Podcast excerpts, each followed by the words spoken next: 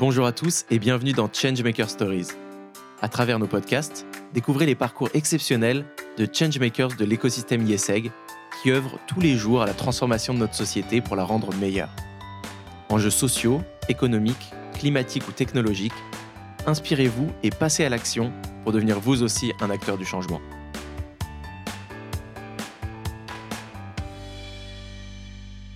Bonjour à tous, on accueille aujourd'hui sur le podcast Edouard Pic, il est euh, diplômé Grande École 2006 et aujourd'hui euh, PDG de Clinitex. C'est une entreprise lilloise qui est spécialisée dans la propreté de locaux professionnels. Tu me coupes si jamais je me trompe. Euh, c'est, c'est, euh, et du coup, Edouard et son frère qui ont repris les rênes de l'entreprise qui avait été créée par leur père en, en 1980. Et aujourd'hui, on a une entreprise qui compte euh, 3500, 4000 salariés. C'est ça. Euh, j'ai lu des dizaines d'articles de presse qui parlent du management de Clinitex, certains qui parlent d'entreprises libérées, d'autres qui parlent d'entreprises libres, d'autres qui, qui mentionnent le, le management montessorien. Donc euh, ma première question, je voulais, euh, je voulais avoir un peu ta, ta, comment vous, comment tu définis votre management et quels sont les grands principes que, que vous avez mis en place chez Clinitex? Ok, intéressant. Alors c'est vrai que on définit notre management non pas comme libéré, euh, qui supposerait qu'on avait été enfermé avant, ce qui n'a pas forcément été le cas. On parle plutôt de management responsable, donc c'est-à-dire euh, une forte responsabilisation des collaborateurs dans l'autonomie de, leur, de leurs différentes tâches. Et on parle de montessorien puisque Maria Montessori euh, a apporté des préceptes en mode open source, donc des principes dont on a pu s'inspirer, qui prônent notamment l'autonomisation de l'enfant, et on a appliqué ça aux collaborateurs. Aide-moi à apprendre par moi-même. Et donc, partant de ce postulat, ça donne beaucoup de liberté aux collaborateurs pour expérimenter des choses euh, dans un cadre sécurisant, rassurant, avec des domaines d'expertise autour pour aider cette, euh, cette personne à être autonome, et avec, et ça c'est un principe important aussi, le droit à l'erreur.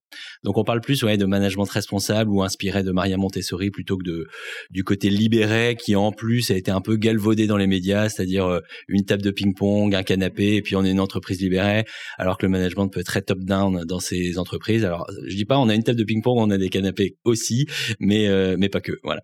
Super. C'est quelque chose que vous avez appliqué les premiers, la méthode Montessori à l'entreprise, ou ça se fait aussi euh, Vous avez vu d'autres entreprises le faire? Alors j'ai pas connaissance d'entreprise qui l'ait fait euh, autour de nous, mais peut-être Beaucoup le font sans le savoir en fait. Hein. Euh, moi, j'ai eu la chance de faire tout mon parcours scolaire en école Montessori et j'ai la chance d'y avoir mis mes enfants, mes trois enfants euh, en école Montessori. Donc c'est vrai que ça, ça permet d'y avoir goûté étant jeune, de pouvoir appliquer des choses que j'ai vécues et que je revis aujourd'hui au travers de, ça avec mes enfants. Donc, euh, par exemple, dans une école, une classe Montessori en maternelle, vous allez avoir 27 enfants euh, neuf petites sections, neuf moyennes sections, neuf grandes sections.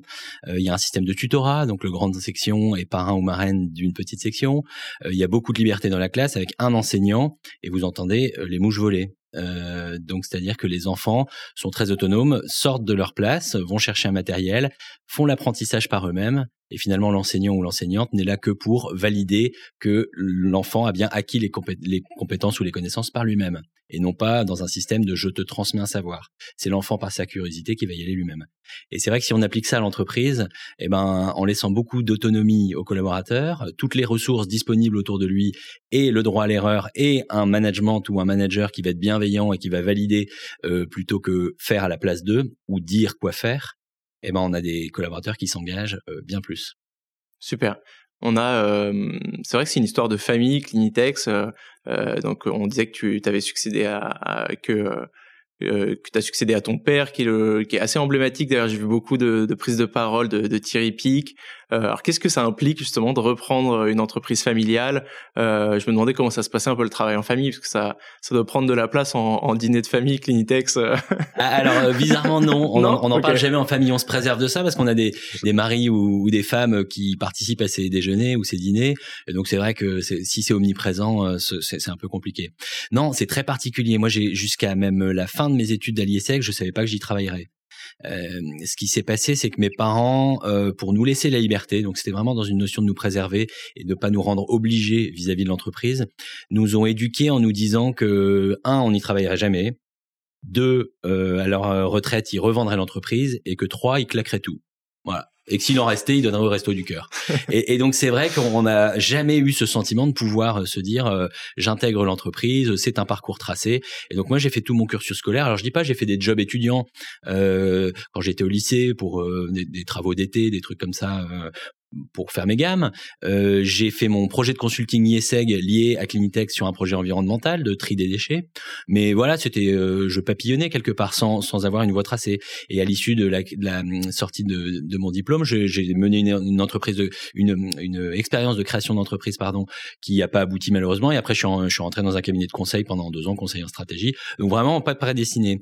Et c'était quoi cette entreprise euh, que tu as que as tenté de lancer? Alors elle est toujours dans un petit coin de ma tête. C'était un, un multiplex de mini-salles de cinéma, de mini-salles de home cinéma. Donc, c'est-à-dire euh, recréer une ambiance cinéma professionnelle avec euh, toute la technologie qui va bien, mais dans un vraiment un cocon privé, c'est-à-dire euh, moins de 10, 12 personnes pour aller regarder euh, le, le, film de sa jeunesse, euh, son film préféré, un événement sportif, un tournoi de jeux vidéo, enfin des, des choses vraiment vidéo centrées, mais dans un espace très privatif. Ok, je, suis, je suis client. et donc bah, c'est vrai que la projection dans l'entreprise, elle s'est pas faite si naturellement que ça. Et quand j'étais en conseil en stratégie, j'ai mené un petit audit stratégique sur Clinitech, d'identifier tous les projets dormants qu'il pouvait y avoir dans l'entreprise. Et quand je l'ai présenté au comité de direction de l'époque, ils m'ont dit bah pourquoi c'est pas toi qui viens les mener? Et, et l'histoire a démarré comme ça. Euh, j'ai ensuite fait euh, mes gammes dans l'entreprise. J'ai démarré agent de propreté en EHPAD. Et donc c'était une expérience très très enrichissante. J'ai ensuite euh, euh été chef d'équipe sur un campus universitaire, puis euh, je me suis occupé de toute la partie santé ultra propreté, donc les hôpitaux, les maisons de retraite, les cliniques, les EHPAD. Et ensuite j'ai pris la direction d'une agence à Valenciennes, puis directeur des opérations, et enfin la direction générale. Voilà. Super. On a, euh, on a un de vos gros projets et assez récent, ça a été le la certification B Corp. Euh, c'est l'une des certifications les plus exigeantes qui existent en, en termes de RSE. Euh, je me demandais quel a été le, cheminement et euh, quelles ont été les différentes étapes pour décrocher ce, ce, Graal de la RSE. Alors, on, m'en a parlé récemment de me dire, mais, mais qu'est-ce qu'il a fallu faire pour être Bicorp? Et j'ai envie de dire, on a démarré le processus de certification le 1er avril 1980. Voilà, c'est-à-dire que c'est plutôt l'aboutissement de 40 ans de vie d'entreprise, d'un cheminement qui n'a pas été fait pour ça en fait. Ça a été plutôt le mettre un coup de tampon sur euh, une posture qu'on avait depuis toujours, euh, qui s'est accélérée et qui s'est surtout, euh, on va dire, on a pu la processiser un petit peu avec Bicorp, on a pu la formaliser sur plein d'aspects, mais il y a plein de choses qu'on faisait, qu'on traçait pas ou qu'on ne mesurait pas ou qu'on ne suivait pas et qui sont désormais des choses qu'on suit. Il y a quand même deux choses emblématiques qui nous ont aidé à cette certification sur l'aspect environnemental. Dans un premier temps, il y a il y a deux ans de ça, avant même qu'on qu'on pense euh, à cette certification, on a euh, supprimé tous les produits chimiques de nos gammes de euh, produits de nettoyage. L'idée à l'époque était une vision écologique, hein, c'est-à-dire supprimer les déchets plastiques des contenants de nos produits de ménage, les, pulvérisateurs, les bidons de produits, et on a remplacé ça par un procédé technique qui mélange de l'eau, du sel et de l'électricité. Ça s'appelle l'électrolyse de sel. C'est utilisé aussi dans le milieu de la, la piscine notamment. Donc ça, ça, crée une réaction chlorée qui est un produit nettoyant désinfectant. Et donc, on a réussi à remplacer, j'ai envie de dire, 95% de nos produits chimiques dans nos rayons de nos agents de propreté. Euh, il reste quelques produits euh, spécifiques pour des, usages bien particuliers sur des pierres marbrières ou des choses comme ça. Mais globalement, euh, nous sommes une entreprise zéro déchet, zéro chimie. Et ça, ça a été euh, une vraie révolution. Donc ça, c'est un premier point environnemental évidemment qui fait sens euh, dans une certification B Corp. Et, et B Corp euh, a une vision plus large. Hein, c'est pas uniquement environnemental, donc il y a la, responsabilité sociétale de, l'entreprise. Et là, on a été aussi sur une thématique bien particulière qui nous a été inspirée. Alors là, pas de Maria Montessori, mais de Pierre Rabhi, qui est un paysan philosophe qui expliquait un truc moi qui m'a qui m'a profondément euh, transformé dans son livre Vers la sobriété heureuse. Il explique en fait que dans la nature, euh, le lion, par exemple, quand il a chassé son, son antilope, il va, il va la manger, et puis après il va les boire à, à l'étang ou au point d'eau à côté du zèbre ou de la girafe sans leur sauter au cou pour autant. Et il dit, il y a que l'homme pour être dans cette prédation euh, permanente, prédation même accumulative, de dire euh, l'homme serait un lion, il construirait des entrepôts antilopes pour les stocker, quitte à ce qu'elles pourrissent. Et je me suis dit, mais mince, c'est magique ça en, termes de, de, capitalisme. Comment euh, parce que je suis très à l'aise avec le, le, capitalisme. Moi, je veux pas être patron d'une ONG, d'une SCOP, d'une ASSO. Le but lucratif me, me gêne pas du tout, mais je me dis comment mettre plus de sens dans cette cette recherche de la performance économique.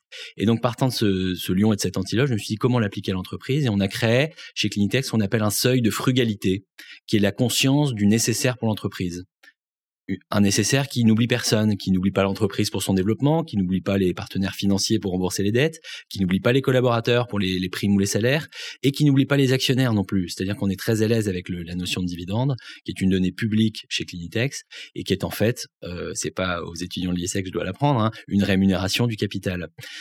Mais quand on l'explique sous forme de la rémunération du capital est juste un taux d'intérêt sur un placement qui a été fait par les actionnaires, eh ben voilà, donc euh, c'est très simple à, comprendre. Et donc aujourd'hui, les dividendes sont un pourcentage de la valeur de l'entreprise.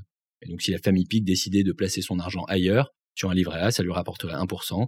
Chez Clinitex, on est autour de 3%. Voilà. Ok, je comprends. On a euh, du coup des, grands axes qui ont été mis en place. Vous avez mis vraiment l'humain au cœur de, cette stratégie. Je me demandais en quoi euh, cela allait impacter votre trajectoire et, et où est-ce que tu voyais Clinitex dans 10 ans? Alors ça c'est une grande question parce que au risque de te surprendre, alors euh, euh, je dis pas ça aux banques, mais je n'ai pas de business plan. Voilà, ça peut paraître euh, surprenant, mais j'ai un human plan. C'est comme ça que je l'appelle. Alors le terme sera peut-être à revoir, mais je monte. j'aime beaucoup. Je, je, pourrais même en faire le titre de l'épisode. J'aime bien. je monte moi dans le train de mes collaborateurs. Je m'explique si je porte un projet et que je dis aujourd'hui on n'est pas à Lyon par exemple, mais ça pourrait être un projet de l'entreprise. À terme, on est dans, dans la plupart des grandes métropoles françaises. Si je dis en interne, euh, allez, on, on, ouvre Lyon, qui veut y aller? Je vais avoir des gens qui peuvent y aller pour des mauvaises raisons parce que ils veulent faire avancer leur carrière, mais c'est pas forcément ce poste-là qu'ils auraient voulu, ou cette région-là, ou des les gens qui dont les dents raillent le parquet, ou parce qu'ils veulent un statut social euh, au sein de leur famille et donc ils veulent passer directeur de, de, de quelque chose. Et donc on peut envoyer quelqu'un euh, désaligné par rapport à la mission au projet ou à la zone géographique. Quand on fait l'inverse et que plutôt on fait émerger les projets des collaborateurs, ce qui est mon cas, eh ben on est sûr de l'alignement total des planètes. C'est-à-dire que le collaborateur va porter un projet taillé pour lui, pas trop lourd, pas trop léger, dans la bonne zone géographique, dans le bon timing, avec les bonnes compétences. Et là, vous avez un engagement qui est décuplé. Et moi, mon rôle, un petit peu comme la maîtresse dans une classe Montessori, va être d'accompagner, de coacher, de faire prendre conscience des ressources qui sont disponibles pour mener à bien ce projet. Mais ça n'est pas le mien, c'est le projet du collaborateur. Ok, très Donc clair. dans dix ans, euh, bonne question. S'il y en a un qui le sait pas, c'est bien moi. Avec la, avec la crise sanitaire, il y a beaucoup d'employés euh, qui ont déserté les bureaux. On imagine que ça a eu un, impact euh, négatif sur le volume d'affaires. Euh, d'un autre côté, il y a le nettoyage et l'hygiène qui sont les, les, principales barrières au virus, assez paradoxal pour votre activité. Euh, quel a été l'impact euh, pour vous et comment vous avez réagi à cette situation? Alors il y a une grande ambivalence euh, sur le, le, la notion de, de prestation dans notre métier, c'est-à-dire que des sièges sociaux effectivement ont été désertés et les prestations ont été réduites. Néanmoins, ils sont toujours fréquentés et que les sanitaires aient été utilisés par une personne ou 20 personnes, on est sur des passages qui sont à peu près similaires. Mais il y a des plateaux entiers de bureaux qui ont été fermés, donc c'est sûr, on a une réduction assez forte là-dessus. Et de l'autre côté, on a des secteurs qui ont explosé. Je pense au domaine de la santé, on travaille dans des EHPAD où là les prestations ont été renforcées euh, très très fortement, le secteur de la logistique, le secteur alimentaire. Donc c'est vrai que euh, y a eu un peu un vase communicant entre différents secteurs d'activité, mais globalement c'est sûr. Euh, financièrement, ça n'a pas été une explosion. Les, entreprises ou, ou, les institutions n'ont pas fait x10 sur le budget nettoyage. Par contre, il y a une notion qui est hyper importante dans notre métier, qui est arrivée avec la crise, c'est la prise de conscience de l'utilité de notre métier. Et quelque part, d'un métier de coulisses, on est venu sur un métier de lumière. Et on n'a jamais été autant médiatisé que depuis qu'il y a cette crise. Ok, très bien. J'ai entendu parler de la, du développement d'un produit aussi, la, la carafe. Tu peux nous en parler? Alors j'en ai dit un mot au début sur l'électrolyse de sel. Et effectivement c'était ça ok. voilà c'est ça. Et, et, depuis très peu de temps là ça fait moins de 15 jours on a une vingtaine de supermarchés et d'hypermarchés en France qui testent une expérimentation de vente de ce produit au grand public. Donc d'un univers B2B, quelque part l'iceberg aussi, Clinitex sort la tête de l'eau pour euh, euh, devenir B2C. Donc on réfléchit à effectivement développer une gamme pour apporter une hygiène euh, do it yourself, zéro déchet, zéro chimie chez les particuliers. Ok, c'était un projet du, du confinement ou de la, de la, crise sanitaire. Alors en fait, il y a un effet d'aubaine. Je vous l'ai dit tout à l'heure, c'est ce procédé, on l'a mis en place au début pour le zéro déchet, zéro chimie arrive le Covid, on fait une étude euh, scientifique auprès de laboratoires euh, indépendants sur euh, le côté virucide de cette technologie. Et il s'avère qu'elle est virucide sur le Covid-19. Et donc on a pu en plus d'avoir cet impact écologique, avoir un impact de désinfection total. Et tous nos sites clients étaient équipés quelque part de leur centrale de production de désinfectants. Donc on n'a jamais été en rupture de stock vis-à-vis de nos fournisseurs. Tu me, tu me parlais juste avant cette interview que du fait que tu avais donné ton numéro de téléphone aux, aux 3500 employés de Clinitex. Comment ça se passe? Est-ce que ça sonne euh, dix fois par jour? Euh, Parle-nous un peu de cette expérimentation et, peut-être d'autres expérimentations que tu aurais fait. Ouais, alors ça c'était rigolo. Ça, ça vient d'un copain. Euh, on buvait un coup pour ceux qui sont sur le campus de Lille à l'Australian Bar dans le vieux Lille. Et, et, ce copain un été me, me dit tiens, on est client chez toi et, et la dame n'arrive pas à joindre son manager pour je sais plus quel sujet. Et comme ça spontanément, j'ai bu deux trois bières. Je lui dis bah donne-lui mon numéro de portable. Et je sais pas s'il l'a fait, mais ça m'a fait réfléchir. Et quand est arrivé la rentrée de septembre, je suis allé voir euh, euh, toutes mes équipes en leur disant je vais communiquer le numéro de portable à, nos 3500 agents de propreté. Et là ils m'ont dit mais t'es fou, fais pas ça, euh, prends une deuxième ligne, tu vas te faire réveiller la nuit, etc.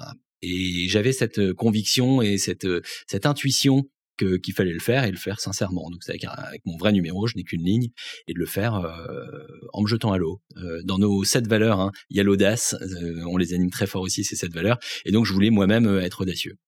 Je mène cette expérimentation et depuis trois ans, je n'ai reçu que trois coups de fil d'agent de propreté trois fois pour demander des promotions, donc c'est-à-dire passer euh, chef d'équipe ou manager, donc avoir euh, voilà une dynamique de carrière. Donc je trouve ça euh, absolument magique.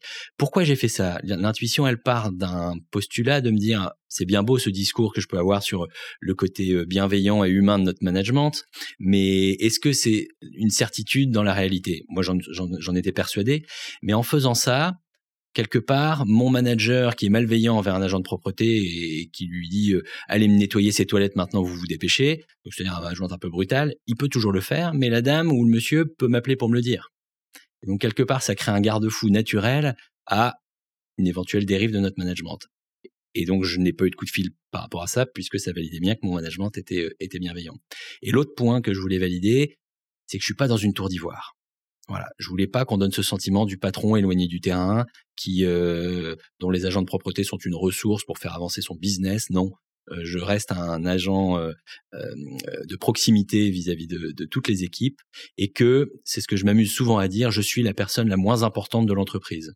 Si je me mets en grève, avant qu'un client soit mécontent, il peut se passer des semaines voire des mois. Si un agent de propreté au contraire se met en grève, au bout d'une heure ou deux, le client sera mécontent. Donc à ce titre, je suis la personne la moins importante de l'entreprise, même si je me sens pas inutile non plus. C'est-à-dire, euh, pour animer la vision et les valeurs à moyen terme, à long terme, maintenir l'église au centre du village, je pense que mon rôle est essentiel. C'est vrai que euh, ça me fait penser à la démarche de ton père qui se présentait comme laveur de vitres euh, oui, un peu de ça. Et, vrai. Euh, et je pense que c'était un peu dans, dans ce, ce, même objectif. Ouais, ouais, ouais. Et, et, des petites expérimentations comme ça, on en a fait d'autres. Hein. Je pense euh, les notes de frais euh, dans l'entreprise. Avant, on avait des barèmes. C'est autant pour l'hôtel, c'est autant pour le resto.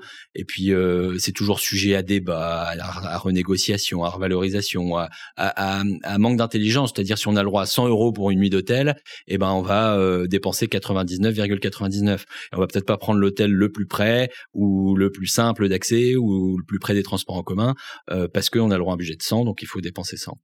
Donc on a supprimé toute notion de barème. Aujourd'hui, un commercial chez nous qui veut faire un resto à 500 euros, il peut. La seule contrepartie, c'est que toutes les notes de frais, y compris les miennes, sont publiques et accessibles à tous. Et donc ça, c'est aussi un moyen gratuit finalement de rendre intelligent les gens. C'est-à-dire que oui, on peut prendre l'hôtel à 100 euros, mais si on prend juste par confort et, loin du lieu euh, de la réunion ou du rendez-vous, euh, bah, il faut le justifier quoi. Donc ça, ça crée aussi un espèce de garde-fou, rendant intelligent les gens et surtout en supprimant euh, toute tricherie puisque euh, cette notion est publique. Il y avait une, j'ai vu une autre expérimentation qui touchait à la suppression de la période d'essai et vous étiez revenu sur cette euh, décision. Exact, exact. Alors la période d'essai, euh, partant de ce bon sentiment de dire bah voilà on a un management qui euh, qui sur plusieurs points est plutôt en, faveur du salarié pour son épanouissement sauf qu'elle est dans les deux sens euh, c'est-à-dire qu'un salarié pas aligné avec ce méthode de management peut se dire au cours de la période d'essai j'arrête et, et, ne pas mettre de période d'essai pour la rendre captif quelque part de, de ce management donc c'est une période de découverte naturelle et, et, normale mais qui est dans les deux sens l'entreprise et le salarié réciproquement euh, il y, a, y, a, une autre expérience qu'on a faite aussi. Hein. Euh, je suis, alors mon père était encore en poste, c'était il y a cinq ou six ans de ça. Et un vendredi soir, je vais le voir et je lui dis, papa, je viens de publier tous les salaires nominatifs sur le portail de l'entreprise.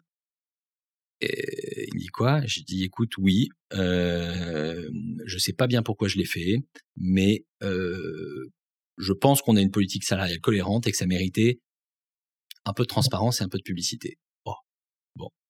On passe pas un super week-end, faut être honnête. C'est-à-dire que euh, lundi matin, on sait pas si des palettes et des pneus vont pas brûler devant le siège de l'entreprise, et, euh, et, et on se pointe au bureau le lundi matin. On a à 8h00 deux personnes qui se pointent, euh, genre pas content quoi. Euh, et on regarde dans la grille, effectivement, malgré notre attention et notre rigueur sur le sujet, deux personnes qui n'étaient pas du tout euh, bien positionnées par rapport à leur poids de responsabilité, leur contribution dans l'entreprise.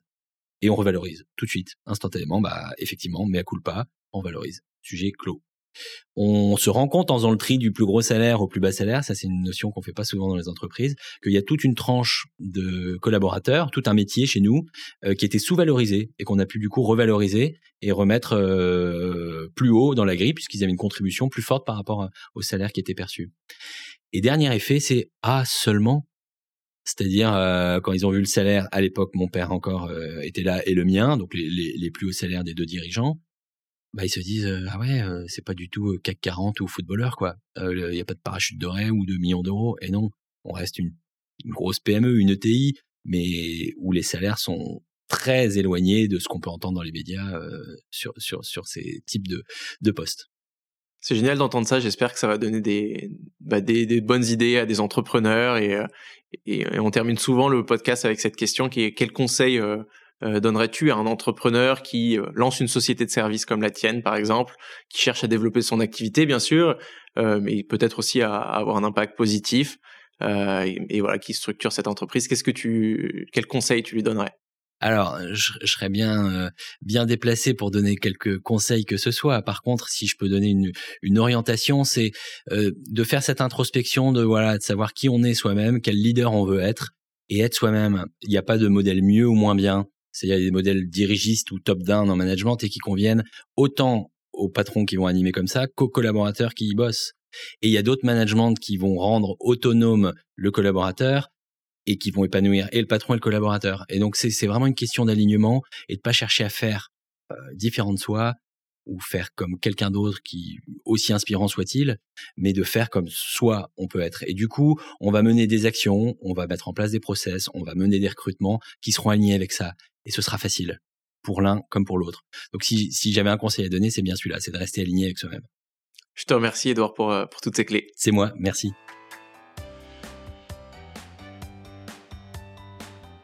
Merci d'avoir partagé avec nous ce moment. Nous espérons que cet épisode vous aura inspiré et pourquoi pas poussé à changer les choses à votre échelle. Changemaker Stories vous donne rendez-vous deux fois par mois, en français chaque début de mois et en anglais en milieu de mois. Alors restez connectés et abonnez-vous à notre chaîne. Changemaker Stories est un podcast YesEg School of Management et YesEg Network, produit par Echoes Studio.